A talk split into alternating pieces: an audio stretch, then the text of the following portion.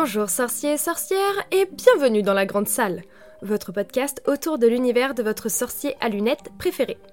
Je m'appelle Louane et je suis la sorcière qui anime cette émission. Alors si toi aussi tu veux rajouter un peu de magie dans ton quotidien, installe-toi confortablement, prends un thé ou une bière au beurre et partageons ce moment de magie ensemble.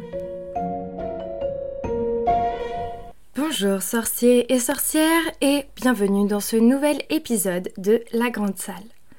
Aujourd'hui, je troque mon chapeau d'élève de Poudlard et je me glisse dans la peau du professeur Lelouve pour vous enseigner quelques petites choses sur votre école de magie préférée. Sur les professeurs, sur les cours, les lieux, bref, aujourd'hui j'ouvre une nouvelle catégorie d'épisodes sur les secrets de Poudlard. Pour inaugurer cette série, je vais vous conter l'histoire d'un des fantômes de l'école qui est assez cher à mon cœur ayant fait mes études dans la maison Serre d'Aigle. Vous l'aurez compris, on va parler de la Dame Grise. La Dame Grise est le fantôme de la maison Serre d'Aigle, et avant ça, elle était aussi connue sous le nom d'Héléna Serre d'Aigle. Et oui, elle faisait bien partie de la famille de la célèbre sorcière et fondatrice de l'école Rowena, puisqu'il s'agit tout simplement de sa fille.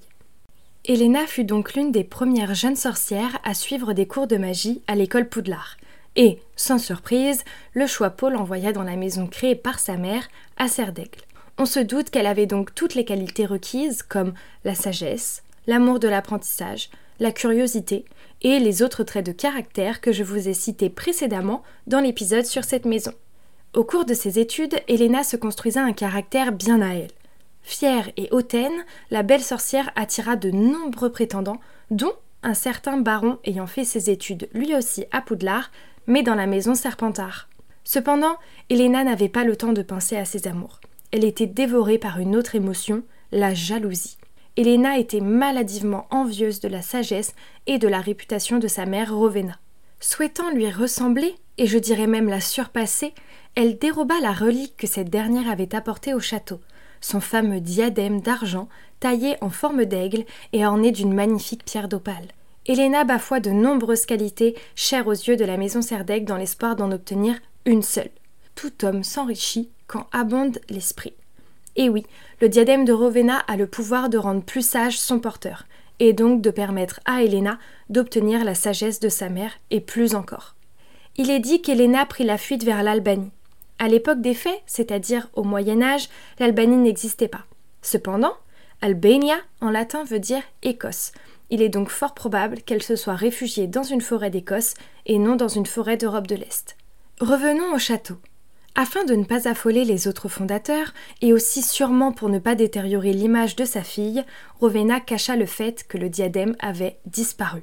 Seulement, elle tomba gravement malade quelques mois plus tard, et, sur son lit de mort, elle demanda au fameux baron de Serpentard de retrouver sa fille et de l'amener à son chevet. Connaissant l'amour et l'attirance du baron pour Helena, elle savait qu'il ne s'arrêterait qu'une fois sa fille retrouvée. Helena réussit à lui échapper un petit temps. Mais ayant appris que le baron était à sa recherche tardivement, sa cavale ne fut que de courte durée. Elle put juste, à l'aube de se faire attraper, cacher le diadème de sa mère au creux d'un arbre de la forêt. N'étant pas du genre coopérative, une énorme dispute se forma, pris d'un élan de violence et d'une folie quelque peu meurtrière, il sortit son couteau et poignarda d'un coup sec Helena en pleine poitrine. Se rendant rapidement compte de son acte et devant le corps sans vie de la fille qu'il aimait, le baron retourna le couteau maculé du sang de sa bien-aimée contre lui et se suicida. Cette histoire tragique n'est pas finie. Comment Helena, morte dans une forêt, s'est-elle retrouvée fantôme à l'école de Poudlard? Malheureusement, on ne connaîtra jamais réellement les intentions d'Helena.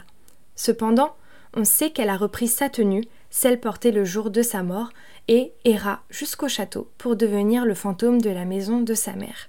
La plupart des élèves la trouvent un tantinet bizarre, et peu loquace. La vérité, c'est qu'Elena, contrairement à ce qu'on pourrait penser, est très attachée à sa maison et ne parle quasiment qu'aux élèves de celle-ci. Elle est d'ailleurs dotée d'une grande générosité lorsqu'un cerf d'aigle a besoin d'aide ou de soutien. Dans l'histoire, on apprendra qu'un jour elle s'est ouverte à un autre élève, un fameux Tom Gédusor issu de la maison Serpentard. C'est d'ailleurs à lui qu'elle révéla où elle avait caché le diadème de sa mère, puisqu'il lui avait promis de le détruire.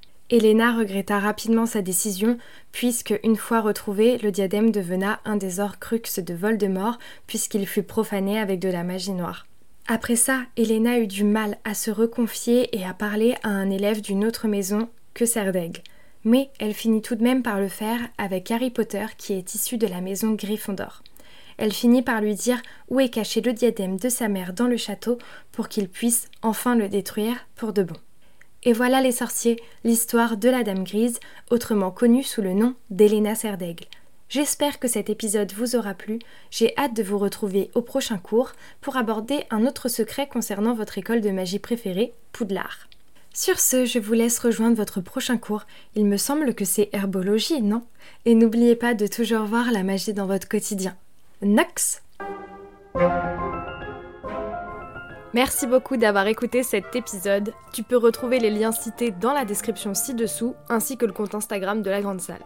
Si ce podcast te plaît, n'hésite pas à laisser un commentaire et 5 étoiles sur l'application avec laquelle tu écoutes cette émission en ce moment. C'est un bon moyen de me soutenir et ça me ferait super plaisir. En attendant, n'oublie pas de toujours voir la magie dans ton quotidien. À bientôt les sorciers!